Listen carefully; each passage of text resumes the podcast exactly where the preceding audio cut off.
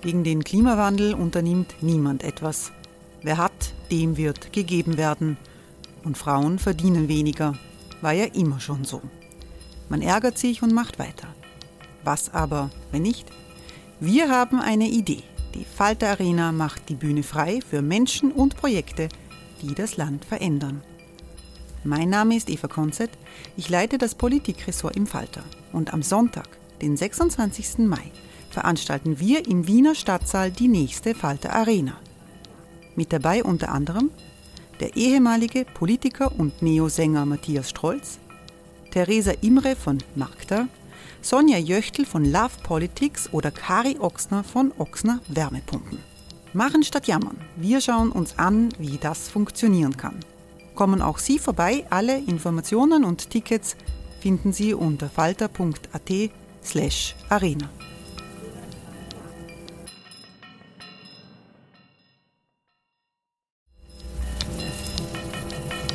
Falter-Podcasts werden durch Werbung unterstützt. Das hilft bei der Finanzierung unseres journalistischen Angebots. Die Erderhitzung ist kein Gefühl, aber mit vielen Gefühlen verbunden. Sorgen etwa oder Angst. Eine Veranstaltung gegen diese Ohnmacht ist Tipping Time, eine Klimakonferenz der Zivilgesellschaft. Von 9.5. bis 11.5. findet Tipping Time in Kooperation von Globe Art, Solektiv und Tangente St. Pölten statt und lädt ein zu Diskurs, Diskussionen und Workshops mit namhaften Vortragenden wie Nikolai Schulz und Friederike Otto. Weitere Informationen finden Sie auf www.tangentesanktpölten.at.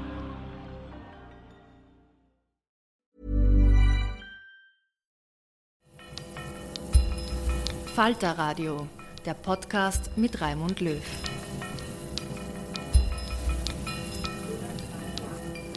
Sehr herzlich willkommen im Falter Radio. In der heutigen Sendung entführen wir Sie in das Jahr 63 vor Christus und in das Kapitol des römischen Imperiums. Sie hören eine historische Rede gegen Korruption, gehalten vor mehr als 2000 Jahren von Cicero, übersetzt und mit schauspielerischer Professionalität präsentiert. Korruption, die uns heute so zu schaffen macht, war auch im alten Rom ein großes Thema. Cicero, genauer Marcus Julius Cicero, ist 63 vor Christus Konsul, also so etwas wie ein Regierungschef und der berühmteste Redner Roms. Manche werden in der Schule von ihm gehört haben. Rom ist 63 vor Christus eine Republik, aufgewühlt von Unruhen und Gegensätzen zwischen verschiedenen Fraktionen adeliger Landbesitzer mit ihren vielen Sklaven. Die erste Rede gegen Catilina gilt als rhetorische Glanzleistung der Weltgeschichte zum Thema Korruption. Mit dieser Rede ist das Ende der Verschwörung Catilinas eingeleitet worden.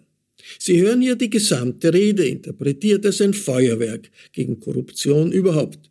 Daher besprechen in der Folge die österreichischen Antikorruptionsexperten Walter Geier und Martin Kreutner die Lehren des Antikorruptionskampfes von der Antike in Rom bis zur Neuzeit in Wien unter der Leitung von Theaterfrau Anna-Maria Krasnick. Doch hören Sie zuerst Ciceros erste Rede gegen Catilina, vorgetragen von Martin Schwandner. Wie lange, Catilina, Willst du unsere Geduld noch missbrauchen? Wie lange soll diese deine Raserei ihr Gespött mit uns treiben? Bis zu welchem Ende soll die zügellose Frechheit ihr Haupt erheben? Dass deine Pläne klar zutage liegen, merkst du das nicht? Dass durch das Einvernehmen all dieser Männer hier deine Verschwörung in Fesseln geschlagen ist. Siehst du das nicht? Was du in der letzten, was du in der vorletzten Nacht getrieben hast, wo du gewesen bist, wen du zusammengerufen hast und welchen Plan du gefasst hast. Wer von uns meinst du wüsste das nicht? Was für Zeiten, was für Sitten. Der Senat durchschaut dies. Der Konsul sieht es und doch lebt dieser Mensch. Er lebt?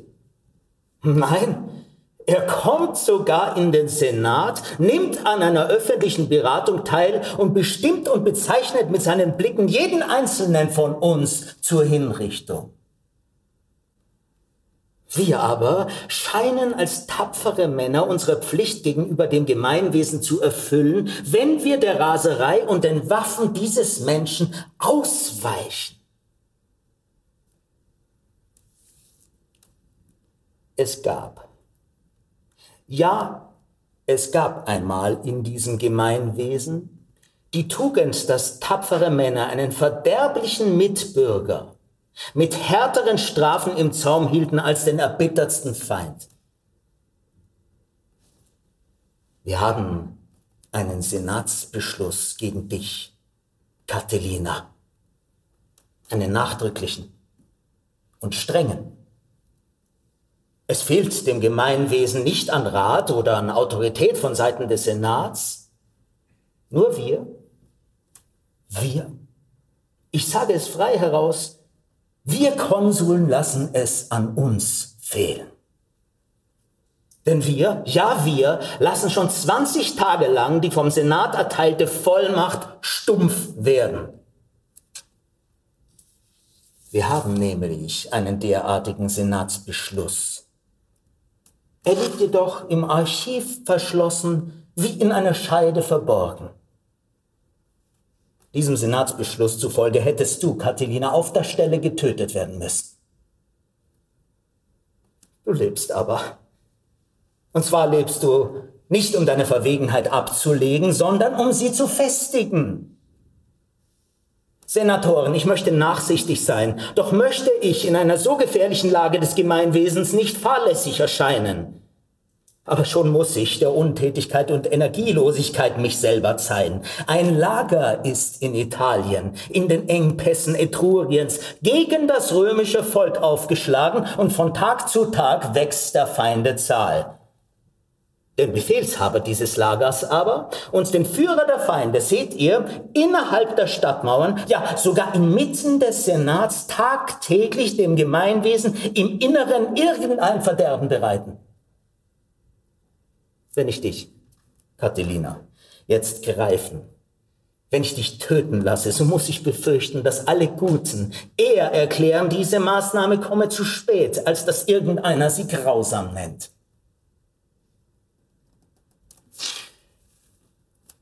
Doch kann ich mich aus einem bestimmten Grunde noch nicht entschließen, das zu tun, was schon längst hätte getan werden müssen. Erst dann nämlich sollst du getötet werden, wenn sich niemand mehr finden lässt, der so verrucht, so verworfen, so dir ähnlich wäre, dass er behauptete, er sei nicht mit Recht geschehen. Solange irgendjemand dich zu verteidigen wagt, sollst du leben. Und zwar so leben wie jetzt. Von meinen zahlreichen und starken Wachen umlagert, dass du dich gegen das Gemeinwesen nicht rühren kannst. Auch werden dich, ohne dass du es merkst, die Augen vieler und Ohren wie bisher beobachten und überwachen. Was kannst du denn schon weiter erwarten, Catilina? Wenn weder die Nacht deine verbrecherischen Unternehmungen in Dunkel zu hüllen, noch ein Privathaus die Stimmen deiner Verschwörung in seinen vier Wänden zu bergen vermag. Wenn alles aufgehellt wird, wenn alles ans Licht dringt, Ändere jetzt deinen Sinn. Glaube mir, vergiss das Morden und Brennen. Von allen Seiten bist du eingeschlossen. Klarer als das Licht sind uns alle deine Pläne. Du magst jetzt noch einmal mit mir durchgehen. Erinnerst du dich, wie ich am 21. Oktober im Senat erklärte, an einem bestimmten Tage, und zwar am 27. Oktober, werde Gaius Manlius, der Trabant und Gehilfe deiner Frechheit, unter den Waffen stehen? Habe ich mich etwa, Catilina, in einem so wichtigen, so entsetzlichen, so unglaublichen Faktum oder vielleicht im Tag geirrt? Ebenso sagte ich im Senat, du habest die Ermordung der Optimaten auf den 28. Oktober anberaumt. Damals flüchteten viele führende Bürger aus Rom in gleicher Weise, um sich zu retten und um deine Pläne zu vereiteln. Kannst du leugnen, dass du an eben jenem Tage durch meine Wachposten und meine Umsicht rings eingeschlossen dich nicht gegen das Gemeinwesen rühren konntest, während du nach dem Weggang der übrigen erklärtest, dich mit unserer, der zurückgebliebenen, Ermordung begnügen zu wollen? Wie als du zuversichtlich hofftest, Präneste gerade am 1. November durch einen nächtlichen Überfall zu besetzen, hast du dann nicht gemerkt, dass diese Kolonie auf meinen Befehl durch meine Posten, Wachen und Besatzungen geschützt war? Nichts tust du. Nichts unternimmst du. Nichts denkst du, was ich nicht hörte. Ja, sogar sehe und deutlich wahrnehme. Gehe zuletzt mit mir in Gedanken jene vorletzte Nacht durch, und du wirst erkennen, dass ich viel eifriger darüber wache, das Gemeinwesen zu retten, als du es zu vernichten. Ich behaupte, in der vorletzten Nacht bist du in der Sichelmachergasse, ich will ganz offen sprechen, ins Haus des Markus Leka gekommen. Dort haben sich noch mehrere Genossen deines wahnwitzigen Frevels versammelt. Wagst du etwa zu leugnen? Hm? Warum schweigst du? Ich werde dich überführen, wenn du leugnest. Sehe ich doch hier im Senat einige, die mit dir zusammen dort waren. Ihr unsterblichen Götter. Wo in aller Welt sind wir? In welcher Stadt leben wir? Welches Gemeinwesen haben wir? Hier, hier in unserer Mitte, ihr Senatoren, in diesem ehrwürdigsten und angesehensten Rat der Welt sind Leute, die auf unser aller Untergang, die auf die Vernichtung dieser Stadt, ja des ganzen Erdkreises sinnen. Diese Menschen sehe ich, der Konsul, vor mir. Ich frage Sie um Ihre Ansicht in Angelegenheiten des Gemeinwesens. Sie, die mit dem Schwert niedergemacht werden müssten, verletze ich noch nicht einmal mit meiner Stimme.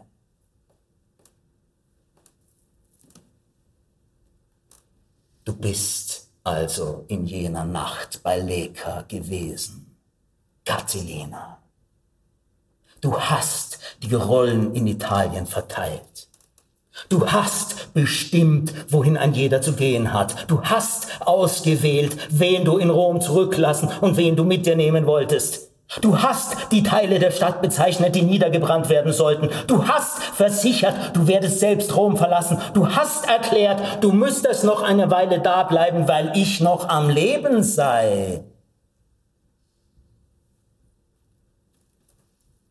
Da fanden sich zwei römische Ritter, die dich von dieser Sorge befreien wollten und sich erboten, mich in eben jener Nacht, kurz vor Tagesanbruch, in meinem Bett zu ermorden. Dies alles erfuhr ich kaum, dass eure Versammlung zu Ende war. Unter diesen Umständen, Catilina, setze den Weg, den du eingeschlagen hast, fort. Verlass die Stadt. Endlich einmal. Die Tore stehen offen. Mach dich davon. Allzu lange lässt du dein Heerlager bei Manlius auf dich, den Oberfeldherrn, warten. Nimm auch all deine Anhänger mit, wenn nicht alle, möglichst viele. Reinige die Stadt. Von einer großen Furcht wirst du mich befreien, wenn erst die Mauer zwischen dir und mir liegt. Unter uns kannst du nicht länger weilen. Ich kann es. Ich will es. Ich darf es nicht dulden. Wie nun? Catilina? Zögerst du etwa auf meinen Befehl, das zu tun, was du bereits freiwillig tun wolltest? Der Konsul befiehlt dem Feind, aus der Stadt zu gehen. Du fragst mich doch nicht etwa in die Verbannung? Ich befehle es dir nicht. Aber wenn du mich um Rat fragst, ich rate es dir. Denn lasse ich dich töten, so bleibt die übrige Bande der Verschworenen im Gemeinwesen zurück. Gehst du aber fort, wozu ich dich schon längst auffordere, so wird die große verderbliche Kloake des Gemeinwesens aus der Stadt geräumt. Was könnte dir denn Cantilina in unserer Stadt jetzt noch Freude machen?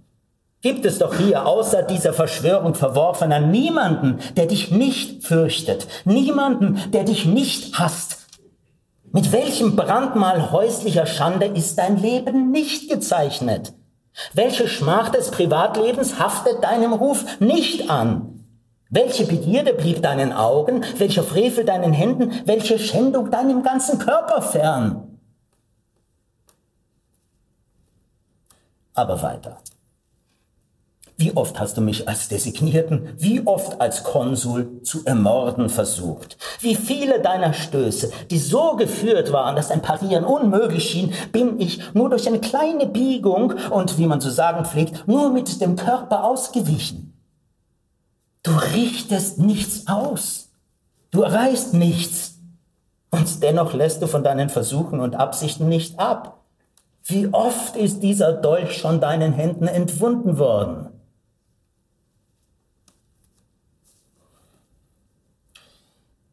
Was ist das für ein Leben, das du führst? Ich will nämlich nun so mit dir sprechen, dass es nicht scheint, als bewege mich Hass, den du verdienst, sondern Mitleid, das du keineswegs verdienst. Vor einer Weile bist du hierher in den Senat gekommen. Wer aus dieser zahlreichen Versammlung, wer von so vielen deiner Freunde und Vertrauten hat dich gegrüßt? Hm? Wenn das seit Menschengedenken niemandem widerfahren ist, wartest du da auf ein schmähendes Wort, während dich das härteste Urteil des Schweigens getroffen hat? Dass ferner bei deinem Eintritt diese Bänke leer wurden, dass alle Konsularen, die du so oft schon zur Ermordung bestimmt hast, sogleich nachdem du Platz genommen hattest, jene Bänke in deiner Nähe kahl und unbesetzt ließen. Mit welchem Gefühl glaubst du, das hinnehmen zu müssen? Beim Herkules. Wenn mich meine Sklaven so fürchteten, wie dich alle deine Mitbürger fürchten, würde ich glauben, mein Haus verlassen zu müssen, und du hältst es nicht nötig im Hinblick auf die Stadt. Wenn dich deine Eltern fürchteten und hassten und du sie auf keine Weise versöhnen könntest, würdest du, sollte ich meinen, ihnen aus den Augen gehen. Nun aber hasst und fürchtet dich das Vaterland, das uns alle gemeinsam hervorgebracht hat. In folgender Weise wendet es sich an dich, Catilina, und spricht gleichsam schweigend zu dir.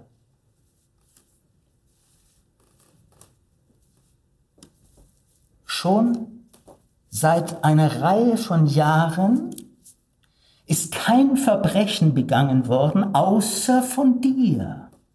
Und keine Schandtat ohne dich. Deine früheren Untaten waren zwar unerträglich, aber dennoch habe ich sie so gut ich konnte ertragen. Dass ich aber jetzt um meine Existenz in Angst sein muss, dass offenbar kein Anschlag gegen mich geschmiedet werden kann, mit dem deine verbrecherische Gesinnung nichts zu tun hat, das ist nicht zu ertragen. Deshalb weiche und nimm diese Angst von mir.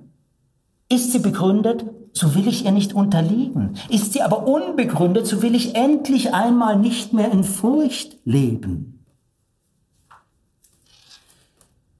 Wenn, wie gesagt, dein Land so zu dir spräche, sollte es dann nichts erreichen, auch wenn es keine Gewalt anwenden könnte? Catilina, wenn du nun nicht einmal imstande dazu bist, gelassen aus dem Leben zu scheiden, warum zögerst du, in irgendein anderes Land zu gehen und dein Leben, das du vielen gerechten und verdienten Strafen entzogen hast, der Verbannung und Einsamkeit zu überantworten? Bring es vor den Senat, sagst du. Das verlangst du nämlich. Und du behauptest Folge zu leisten, falls diese Versammlung deine Verbannung beschließen sollte. Ich werde sie nicht beantragen. Das widerstrebt meiner Gesinnung. Und doch werde ich dich erkennen lassen, was diese Männer hier von dir denken. Verlass die Stadt, Catilina. Befreie das Gemeinwesen von seiner Furcht. Gehe in die Verbannung, wenn dies das Wort ist, worauf du wartest.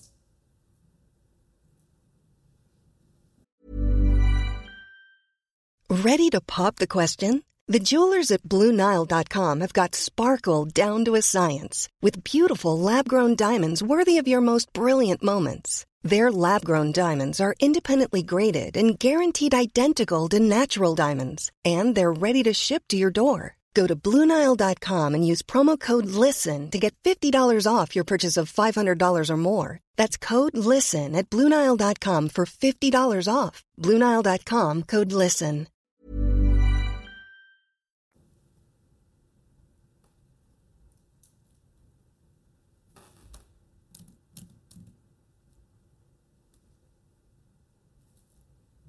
Was ist? Catilina, erkennst du, bemerkst du das Schweigen dieser Männer? Sie erheben keinen Anspruch. Sie schweigen. Was wartest du noch auf ihr ausdrückliches Wort, wenn du aus ihrem Schweigen ihren Willen erkennst? Freilich, hätte ich dasselbe zu diesem trefflichen Jüngling Publius Sestius oder zu dem tüchtigen Marcus Marcellus gesagt, so hätte der Senat schon längst an mich, den Konsul, in eben diesem Tempel mit vollstem Rechte gewaltsam Hand angelegt. Bei dir aber, Catilina, billigen es die Senatoren, indem sie ruhig bleiben. Sie beschließen es, indem sie es geschehen lassen. Und sie schreien es hinaus, indem sie schweigen. Doch was rede ich? dass dich etwas erschüttert, dass du dich besserst, dass du an Flucht und Exil denkst, nein, Catilina, du bist nicht der Mann, den jemals Scham von Schande, Furcht von Gefahr und Vernunft von Wahnsinn zurückgehalten hätte. Ich wiederhole daher, was ich schon oft gesagt habe. Mache dich auf den Weg. Und willst du auf mich, den du deinen Feind nennst, Missgunst lenken, geh geradewegs ins Exil. Tust du das wirklich? so werde ich kaum das Gerede der Leute ertragen, kaum die Last des Hasses auf mich nehmen können, wenn du auf des Konsuls Befehl in die Verbannung gehst. Willst du aber lieber meinem Ruhm und meiner Ehre dienen, so entweiche zugleich mit deiner schamlosen Verbrecherrotte. Eile in die Arme des Manlius, wiege den Bürgerpöbel auf, sondere dich ab von den Guten, trage den Krieg in dein Vaterland, frohlocke über dein großes, gottloses Räuberhandwerk, so dass es scheint, als seist du von mir nicht zu Fremden hinausgejagt, sondern zu den Deinen eingeladen worden. Doch wozu dich noch einladen, da ich weiß, dass du schon Leute vorausgeschickt hast, die beim Forum Aurelium deiner harren. Du wirst endlich einmal dorthin gehen, wohin dich deine zügellose und wahnsinnige Begierde schon längst fortriss. Jetzt, Senatoren, möchte ich mich noch gegen eine fast gerechte Klage des Vaterlandes feierlichst verwahren. Deshalb bitte ich euch, meinen Worten genau zuzuhören und sie tief in eurem Herzen und Sinn einzuprägen.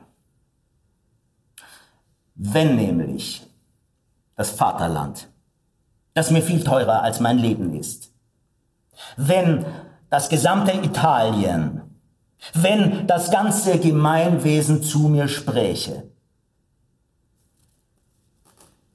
Marcus Tullius, was tust du?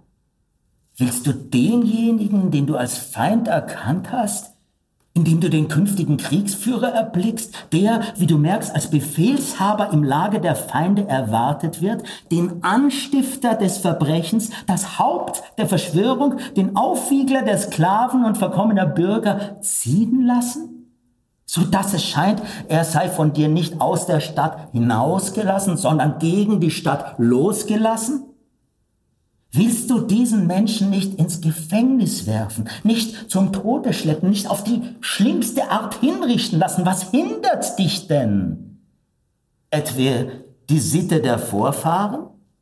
Oder fürchtest du den Hass der Nachwelt? Wahrlich, ein schöner Dank an das römische Volk, das dich, einen nur durch eigenes Verdienst anerkannten, ohne alle Empfehlung durch Ahnen, so frühzeitig zur höchsten Würde über alle Stufen der Ämter emporgehoben hat. Ein schöner Dank, wenn du aus Furcht vor Anfeindung oder irgendeiner Gefahr das Wohl deiner Mitbürger vernachlässigst.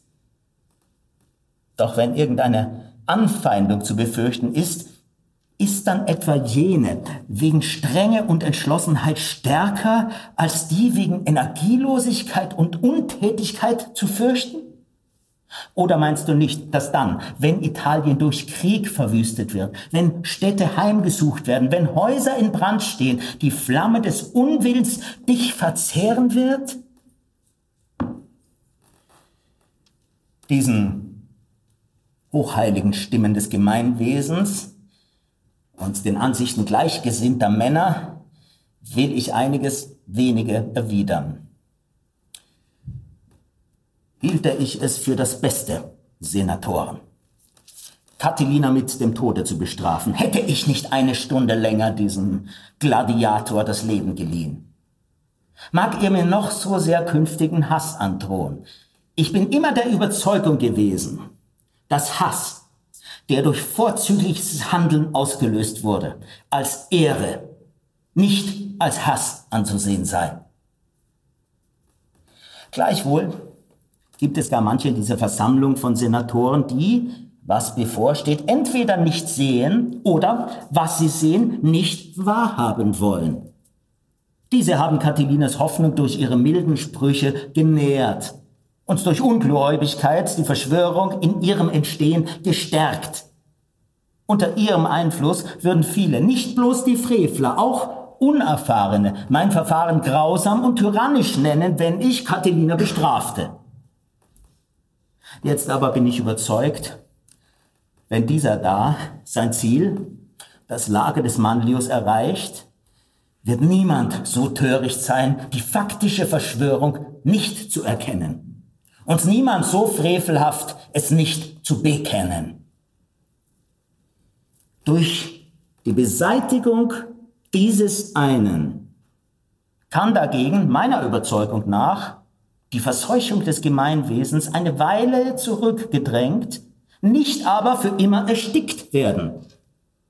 Wenn Catilina jedoch fortstürzt und die Seinen mitnimmt und eben dort die übrigen Schiffbrüchigen von allen Seiten zusammenliest und um sich scharrt, wird nicht nur diese Pest, die sich schon so im Gemeinwesen entwickelt hat, sondern auch Wurzel und Keim alles Verderbens ausgelöscht und vertilgt werden.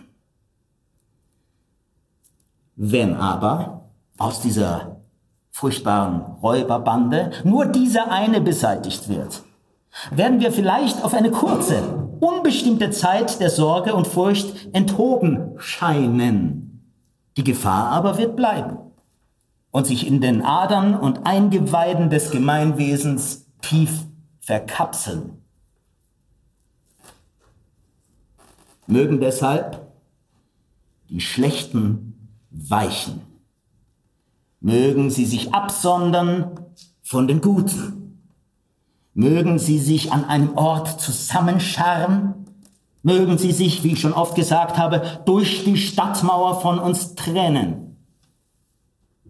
Ich verspreche euch, Senatoren, uns Konsuln wird eine solche Umsicht, euch ein solches Ansehen, den römischen Rittern eine solche Tatkraft, und allen Guten eine solche Einmütigkeit zu eigen sein, dass nach Catilines Weggang alles vor euren Augen enthüllt und ans Licht gebracht, niedergeworfen und bestraft sein wird.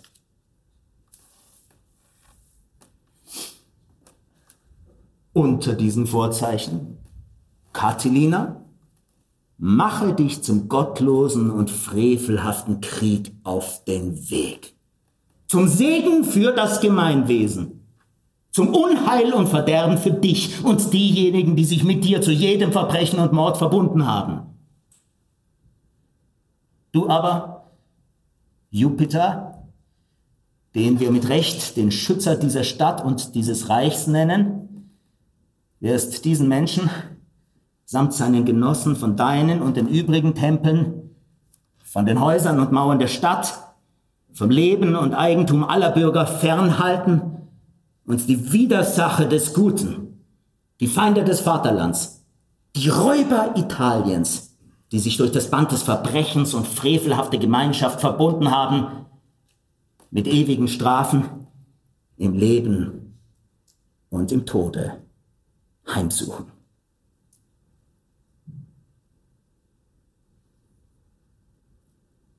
Ich danke dem Senat.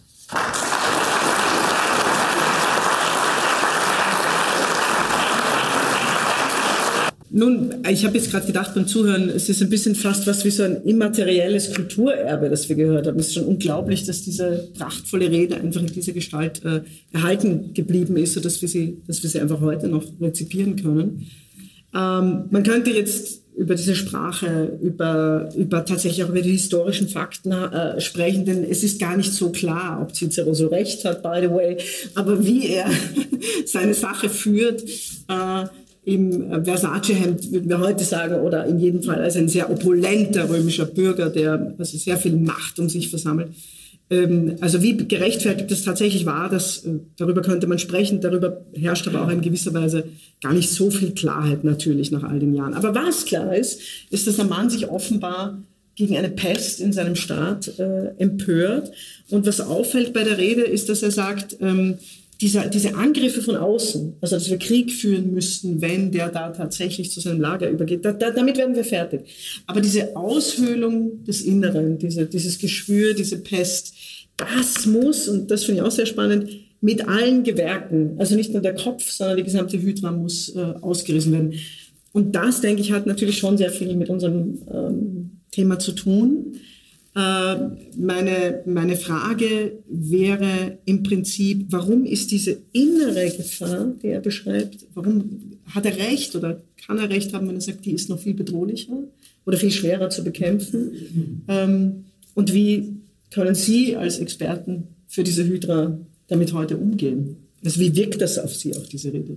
Weil es wahrscheinlich zutiefst menschlich ist oder wie Nietzsche gesagt hat, menschliches, allzu menschliches, weil hier einfach zwei unterschiedliche äh, Ansätze oder Strömungen auch im Menschen gegeneinander vorgehen, nämlich auf der einen Seite das partikularistische Interesse, das Eigeninteresse und auf der anderen Seite auch das Gemeininteresse. Und hier geht es letztendlich um das Mandat, das dahinter steht. Und das ist auch schön in der Rede herausgekommen. Äh, natürlich sind Partikular- oder Eigeninteressen zulässig, völlig klar.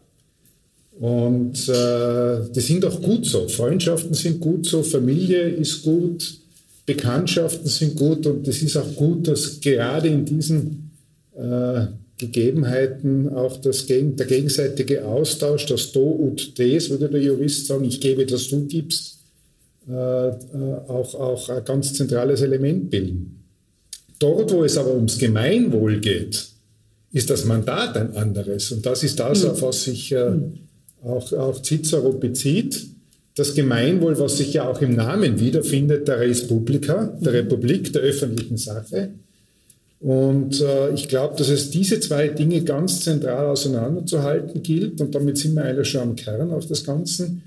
Und übrigens ist ja auch das Thema, wie wir in der Rede von Cicero gesehen haben, nicht ein neues Thema, sondern Sie finden Referenzen zur Korruption. Man sagt ja langläufig das zweitälteste Gewerbe. äh, man findet Referenzen schon im Codex Hammurabi, knapp 4000 Jahre. Sie finden das interessanterweise auch in anderen Kulturkreisen, die zumindest laut heutiger Kenntnis noch nicht miteinander in Kontakt gestanden sind. Sie finden es in der antiken chinesischen Literatur, drittes, viertes Jahrhundert vor. Sie finden es bei Aristoteles, auch 300, 400 Jahre vor, der gesagt hat, äh, es stört die Leute weniger, dass Eliten Ämter innehaben, das ist quasi akzeptiert, was aber sehr wohl die Leute stört, ist, dass wenn dann die Eliten diese Ämter noch missbrauchen. Sie finden Referenzen in der Bibel, sie finden Referenzen im Koran, sie finden Referenzen in der indischen Literatur. Also es ist durchaus etwas, was uns als menschliches, allzu menschliches schon einige Zeit begleitet. Mhm. Äh, Sie haben quasi meine, die zweite Frage, die offensichtlich so naheliegend ist, dass man sie gleich in einem Schwung bewerten kann, vorweggenommen, was ganz wunderbar ist weil, äh, weil es mir zeigt, dass man sich nicht irrt, wenn man fragt, äh, wie lange gab es das immer schon? Äh, also wie, wie kommt das, dass man von 63 bis die nächste ist vor Christus, 2014 ist, äh, ist die nächste, die wir hören werden von Lawson, immer noch mit dieser Krake beschäftigt ist? Äh, vielleicht an der Stelle fast noch einen Schritt zurück. Also wir haben jetzt über zwei Indizien dessen, was Korruption ist, nämlich eine fatale Verwechslung von Partikularinteressen mit Gemeinwohlinteressen. Das Wort Gemeinwohl kommt ja auch oft vor bei Cicero. Ähm, was einem mir so als Laie äh, schwierig erscheint, ist, dass das etwas, dass das so ein ungreifbarer Oktopus ist. Ne? Also wenn man sagt, äh, ein, ein großes Übel der Zeit ist der Krieg, ist, ist, ist, ist die Klimakatastrophe und so weiter, das scheint packbar. Korruption wirkt irgendwie so glitschig. Also das kann man nicht sagen. Was eigentlich äh, mit diesen Zutaten, Partikularinteresse versus Gemeinwohl, was ist Korruption im Innersten? Gute Frage, wirklich sehr gute Frage. Über die denke ich schon ziemlich lange. äh, noch, aber wenn ich einen Schritt zurückgehe, ja. äh, mir ist als Schüler, wie ich Latein gelernt habe, gar nicht aufgefallen, wie großartig diese Rede ist. Ähm, ein chauvinistischer, also, theaterchauvinistischer Einschub, Theater macht es leichter. Kann sein. Gehalten, diese Reden sind dafür geschrieben, kann gehalten sein. zu werden. Das, ähm, Wir sind ja dankbar. Das gleiche hat mein Lateinprofessor auch schon gesagt. Ja, aber ich habe es auch durchgelesen, natürlich vorher, vor der Veranstaltung. Und ich denke mal, der Cicero, der hat A, was drauf gehabt und B, er hat kein Argument ausgelassen. Er hat diese alte philosophische Weisheit äh, in der Rede verwirklicht, nämlich Argumente und Gegenargumente abzuwägen. Also auch das, was dagegen spricht. Und er hat auch die Schwierigkeit gehabt, da zu tun, was er möchte. Er möchte den Catilina loswerden und er hat gleichzeitig die Möglichkeit, ihn zu töten zu lassen. Das tut er nicht und das muss er jetzt auch begründen. Und er begründet das, finde ich, sehr, sehr gut. Mhm. Äh, ja, die aktuelle Frage, was ist, was ist Korruption? Das ist wirklich ein, eine zahre Geschichte. Es gibt sozusagen zwei Korruptionsbegriffe das, und die werden immer vermengt. Das macht jede Diskussion wahnsinnig schwierig. Der eine spricht von dem und der andere spricht vom anderen Begriff. Der eine Begriff ist sozusagen der strafrechtliche. Was versteht die Gesellschaft unter strafbar korruptes Verhalten. Mhm. Das ist noch irgendwie abzugrenzen, so wie im Strafrecht alles abzugrenzen ist. Natürlich mit Rändern, die ein unklar sind. Und das Zweite ist der umgangssprachliche, eher soziologische Begriff. Mhm. Was verstehen wir in der Bevölkerung von Korruption, unter Korruption? Mhm. Und das ist auf der einen Seite extrem unscharf. Äh, das mhm. hat irgendwie fast keinen Kern. Weil mhm. dann, ist, dann wird Korruption zu einer Art allgemeinen Werturteil von Schlechtem, von amoralisch, mhm. von abzulehnen. Mhm. Und ähm, im Bierzelt ist dann alles korrupt. Mhm. Die Politiker sind eh klar korrupt und die Presse ist korrupt und die Justiz und die Polizei ist korrupt und die Pharmaindustrie ist korrupt und die Liste lässt sich jetzt fortsetzen. Mhm. Völlig undifferenziert und im Pauschalurteil. Und, und, und auf der anderen Seite äh, ist, ist die Vermengung von diesen beiden Begriffen richtiggehend gefährlich. Mhm. Weil wenn jemand sagt, meine Gruppe, die hat kein Korruptionsproblem.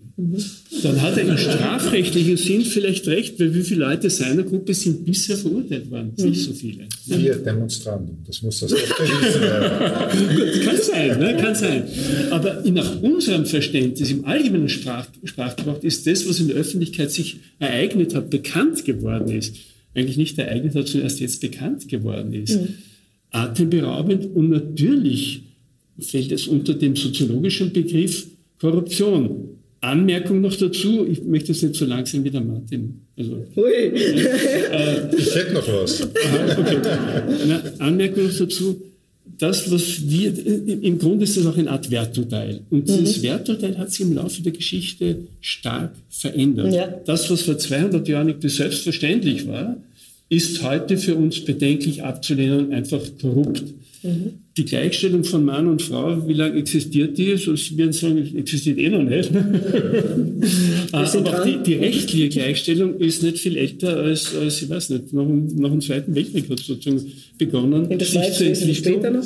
Also ich glaube in der Schweiz 1975 Wahlrecht, Wahlrecht, genau, Wahlrecht 1919 und in der Schweiz Und für uns ist heute das so selbstverständlich, die Gleichstellung. Mhm. Und wenn Sie das vor 200 Jahren gesagt hätten, wovon reden Sie eigentlich? Mhm. Mhm. mhm. Ja, also das, das, scheint mir zwei, das scheinen mir zwei große Argumente für dieses äh, Molluske zu sein, sozusagen diese, diese Sprachvermischung zwischen dem Tatbestand und dem allgemeinen Urteil oder Aburteil.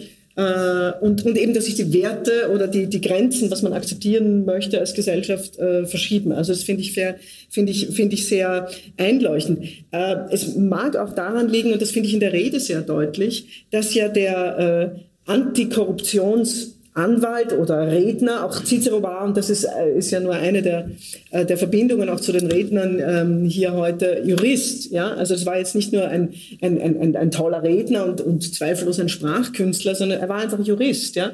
Und, und das Interessante aber finde ich an der Rede, und das empfindet man ja auch heute so, er, er, er, automatisch kommt er so in die Rolle des Aufdeckers oder des Detektivs.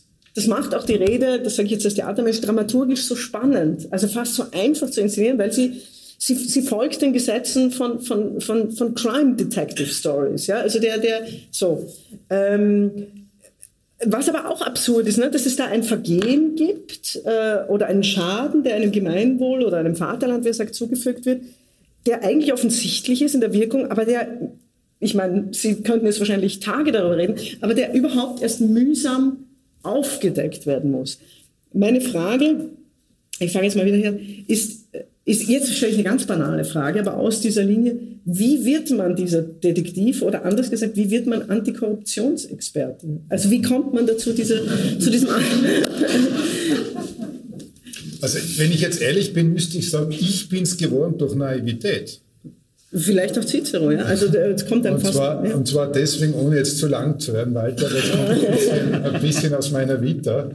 Äh, ich hatte die Ehre vor einigen Jahren schon, also eigentlich Jahrzehnten, äh, im Rahmen einer UN-Mission von meinem Vorgänger ein Kuckucksei zu übernehmen. Nämlich einen größeren Bauauftrag. Äh, ich war damals verantwortlich in der UN-Mission für Bau, Baugeschichten und äh, mein Vorgänger hat also ein größeres Bauprojekt gehabt und am ersten Tag, wo er weg war, bekam ich die Rechnung am Tisch. Und war so naiv, rauszufahren und mir das Bauprojekt anzuschauen. Mhm. War immer noch naiv, fahr zurück zu meinem Chef und sagt, äh, Herr sowieso, das geht nicht, weil das passt nicht zusammen. Da mhm. ist ein Pflichtenkatalog und da ist ein, ein Bauwerk, was einfach nicht einmal als irgendwie zusammengepasst hat. Worauf er sagt zu mir, Leutner, unterschreiben. Ich immer noch naiv, fahre wieder raus, nehme ich eine Fotokamera mit, damals noch Filmrolle und so weiter und einen, einen, einen Assistenten, machen einen genauen Katalog, machen Fotos, machen in der Naivität noch äh, einen Katalog, wie man das Ganze reparieren kann in einer Kostenaufstellung und so weiter und so fort. Worauf ich es wieder zurückbringe, er schaut sich das an und sagt, Goldmann unterschreiben.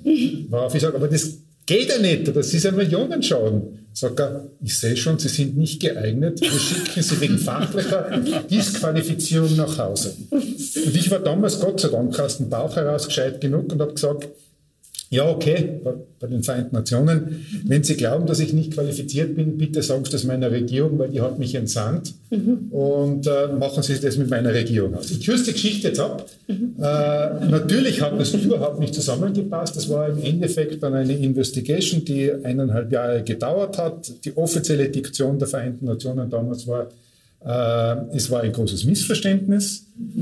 Äh, man wollte mich heimschicken aus Gründen der Sicherheit, weil das Ganze hat sich abgespielt im Nahen Osten. Ich musste sehr oft in der, in der Nacht mit dem Auto unterwegs sein. Man hatte Angst, dass ich einen, einen Verkehrsunfall habe. äh, was nicht ganz unbegründet war, sage ich auch dazu, weil die Firma, die das ausgeführt hat, war durch Zufall der Sohn des dortigen Verteidigungsministers, der keinerlei Qualifikation hatte, nachweislich, hat er auch zugeben. Einige Shell Companies zwischengeschalten hatte und damit sehr viel Geld verdient hat. Äh, letztendlich nach dem Missverständnis wollte man mir einen Orden geben, den habe ich auch abgelehnt, weil ich gesagt habe, nicht nach UN, sondern nach Österreich. Genau, richtig. Jetzt gibt es mir einen Orden, danke vielmals. Also es war Naivität. Und dann bin ich dran geblieben. Mhm. Äh, das, das, ist äh, ein, ein, ein, eine gute Startrakete für die Frage an Sie. Für die Schwierige jetzt. Für jetzt für die Schwierige, ja, ja. Aber ich bin, bin froh, dass Sie, also als Theaterfrau bin ich froh, dass Sie die Polemik selbst erledigen, dass ich da gar nicht zündeln muss, weil es ist immer spannender. Ähm, äh, die, wenn man das hört und auch wenn man ein bisschen in sich selbst reinhört, äh, jeder von uns kennt Empörung angesichts von Tatsachen und sagt, das, das das gibt's doch nicht. Ja? Also ich will nicht aus dem Nähkästchen plaudern, aber ich bin äh, an einer großen Universität angestellt als, als Professor, also ich bin Staatsbeamte. Und allein was in diesem, also in jedem System, aber in diesem System auch äh, passiert, ist etwas, wo man oft sagt, das ist möglich, ja. Aber es ist natürlich möglich, ja. Meine Frage, wie, äh, wie, äh, wie behält man äh, die Nerven oder den gesunden äh, Menschenverstand angesichts solcher Dinge? Ich weiß schon, eine Antwort ist Jurist. Jetzt ein Geheimnis, ich habe das erste Staatsexamen in Jus gemacht. Ja. Also ich weiß, dass das sozusagen, ja, ja, da wäre, ja, ja, also wir könnten da, äh, also ich wäre natürlich trotzdem äh, mehr als naiv, aber, aber also was ich weiß, ist, dass natürlich äh, das einfach ein, ein bestimmtes Gewerbe ist und auch eine bestimmte Art von Sprachumgang, den irgendwo auch schützt. Aber dennoch, Sie sind ja auch im Rahmen Ihrer Tätigkeiten von absurden Medien und Anwürfen begleitet gewesen.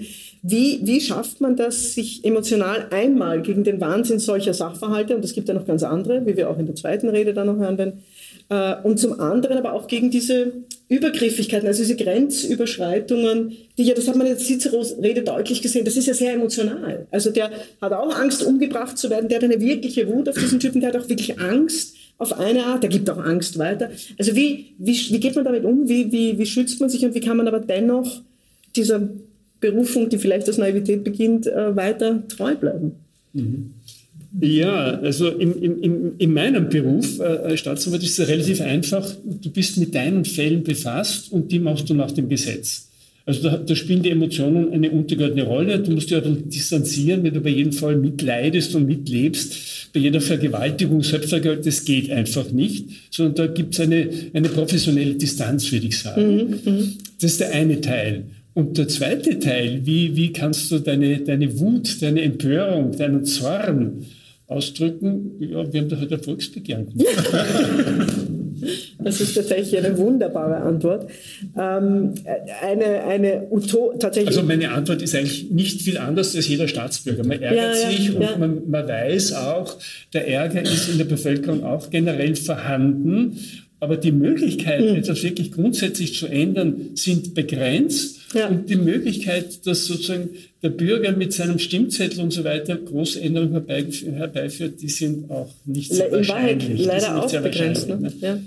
Also darüber werden wir auch nach der zweiten Rede nochmal reden, was, was kann der Bürger tun, inwieweit greift das die Demokratie an, warum, warum ist diese Awareness in der Bevölkerung nach wie vor lang nicht so deutlich über den anderen angesprochenen Themen.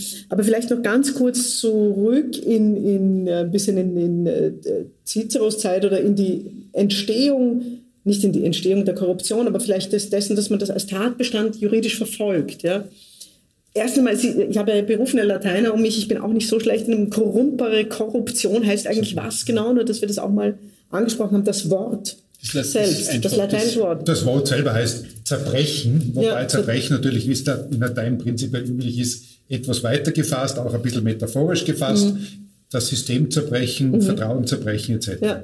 Was ja interessant ist, also ich finde das genau. immer die, die Herkunft der Worte, dieses Korrumper, es ist eigentlich auch vom Wortklang, also Richtig, hat ja ein brutales richtig, Wort, eine, eine, ja, also etwas mhm. äh, zerbrechen, aufbrechen, ja, zerstören. Ähm, äh, gibt, gab es, also es wurde ja zum Teil schon beantwortet, aber trotzdem, ist etwas vorstellbar wie oder gibt es so etwas oder gab es so etwas wie ein nicht korrupten Staat oder ein nicht korruptes System? Gibt es Idealbeispiele, vielleicht auch historische Idealbeispiele? Und wenn es sowas gäbe, äh, wie müssten die beschaffen sein? Also wie müsste, wenn man jetzt sagen würde, ich baue jetzt einen neuen Staat und da, da passiert das nicht. Was wären die, die, die wichtigsten Zutaten? Also Sie sprechen mich jetzt als Historiker an, sozusagen. Auch das. Aber, aber auch, als, äh, auch in die Gegenrichtung, als Visionär.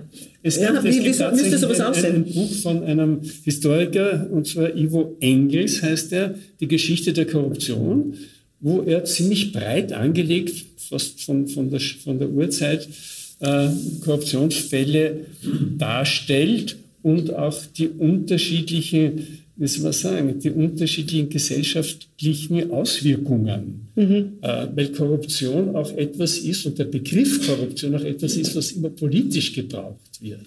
Mhm. Also der, der Korruptionsvorwurf ist ein massiver Vorwurf. Man kann ihn schwer belegen, aber man kann ihn auch schwer widerlegen. Mhm. Insofern ist auch eine Waffe gegen herrschende Systeme. Mhm. Und in einer gewissen historischen Zeit war der Korruptionsvorwurf zunächst einmal der Vorwurf gegen die Adeligen, weil man einfach den Absolutismus abschalten wollte. Und das setzt sich dann fort. Mhm. Und in der Nazizeit hat der Korruptionsvorwurf auch eine, eine große Rolle gespielt. Ne? Also ob es im Laufe der Menschheit äh, es Gemeinwesen ohne Korruption gegeben hat, weiß ich nicht. Ich würde es bezweifeln, mhm. weil weil die Frage, die Vorfrage ist, was ist eigentlich die Ursache von Korruption? Mhm. Egal wie schwer dieser Begriff jetzt zu definieren ist. Ne? Mhm. Und da bin ich halt, äh, das ist meine Theorie, äh, der Auffassung, dass die Ursache in uns liegt, in unseren Eigenschaften und mhm. dass jeder Mensch sozusagen fast alle Eigenschaften hat. Es gibt ja diese alte Frage, ist jeder korrupt? Das ist eine Frage des Preiseangebots, ist jeder korrupt. Mhm. Wenn ich die Frage zu dem Publikum gebe und sage, wer korrupt ist von Ihnen, der möge jetzt bitte aufzeigen. Mit dieser Frage immer Erfolg, aber nach Erfolg hat noch nie jemand aufgezeigt. Also wir sind hier die korruptionsfreie Insel. Was ich sagen möchte ist, dass aber in uns allen die Eigenschaft äh, gibt, die zur Korruption führen kann. Mhm. Unter bestimmten Umständen, je nachdem, wie stark sie ausgeprägt ist und so weiter. Mhm. Und der Martin Qualter hat mir ein, ein, ein, interessantes Buch eines deutschen Philosophen geschenkt und der schreibt in seiner, über Korruption, der schreibt in seiner Einleitung, er hat sich selber gefragt, ob er korrupt ist. Mhm. Und hat die Frage dann letztlich beantwortet, ja, völlig frei ist er auch nicht mhm. und hat ein Beispiel angeführt, nämlich, wenn ein Verwandter von ihm an Krebs erkrankt ist, dann nützt er seine Beziehungen zur Ärzteschaft, damit er best, bestens behandelt wird. Und ich glaube, das ist irgendwie der Punkt. Manchmal ist die persönliche Korruptionsbereitschaft ganz niedrig, aber sie kann auch ganz, ganz hoch sein. Sie hörten eine Diskussion zwischen den Antikorruptionsexperten Walter Geier und Martin Kreutner mit Theatermacherin Anna-Maria Krasnick. Und zwar nach Ciceros erster Rede gegen Catilina, die Schauspieler Martin Schwantner zum Besten gab. Die Veranstaltung fand am 30.09.2022 in Wiener Neustadt statt, im Rahmen des Theaterfestivals Europa in Szene und der Theaterserie Reden. Anna-Maria Krasnick organisiert in Wiener Neustadt, in den Kasematten Wiener Neustadt, ihr nächstes Festival Europa in Szene vom 1. März bis zum 2. April 2023. Da gibt es Theatervorführungen und Diskussionen, für die man Tickets und Geschenkstickets bestellen kann. Ich bedanke mich bei den Veranstaltern sehr herzlich für die Zusammenarbeit. Ich verabschiede mich von allen, die uns auf UKW hören, im Freirad Tirol und auf Radio Agora in Kärnten. Weltgeschichte und Politik, darüber lesen Sie im Falter. Ein Abonnement des Falter bedeutet, dass Sie regelmäßig Denkanstöße bekommen. Geschenksabos bedeuten, dass Sie das ganze Jahr in guter Erinnerung bei den Beschenkten bleiben. Alle Informationen gibt es im Internet unter der Adresse abo.falter.at.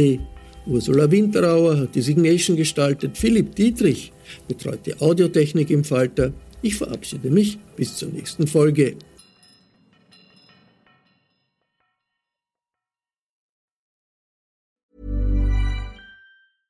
Even when we're on a budget, we still deserve nice things. Quince is a place to scoop up stunning high-end goods for 50 to 80% less than similar brands. They have buttery soft cashmere sweaters starting at $50, luxurious Italian leather bags, and so much more. Plus, Quince only works with factories that use safe, ethical, and responsible manufacturing. Get the high-end goods you'll love without the high price tag with Quince.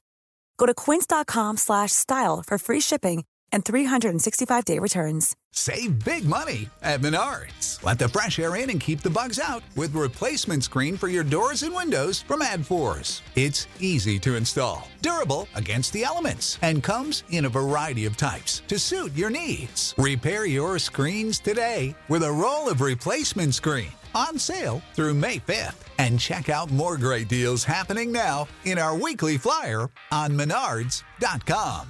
Save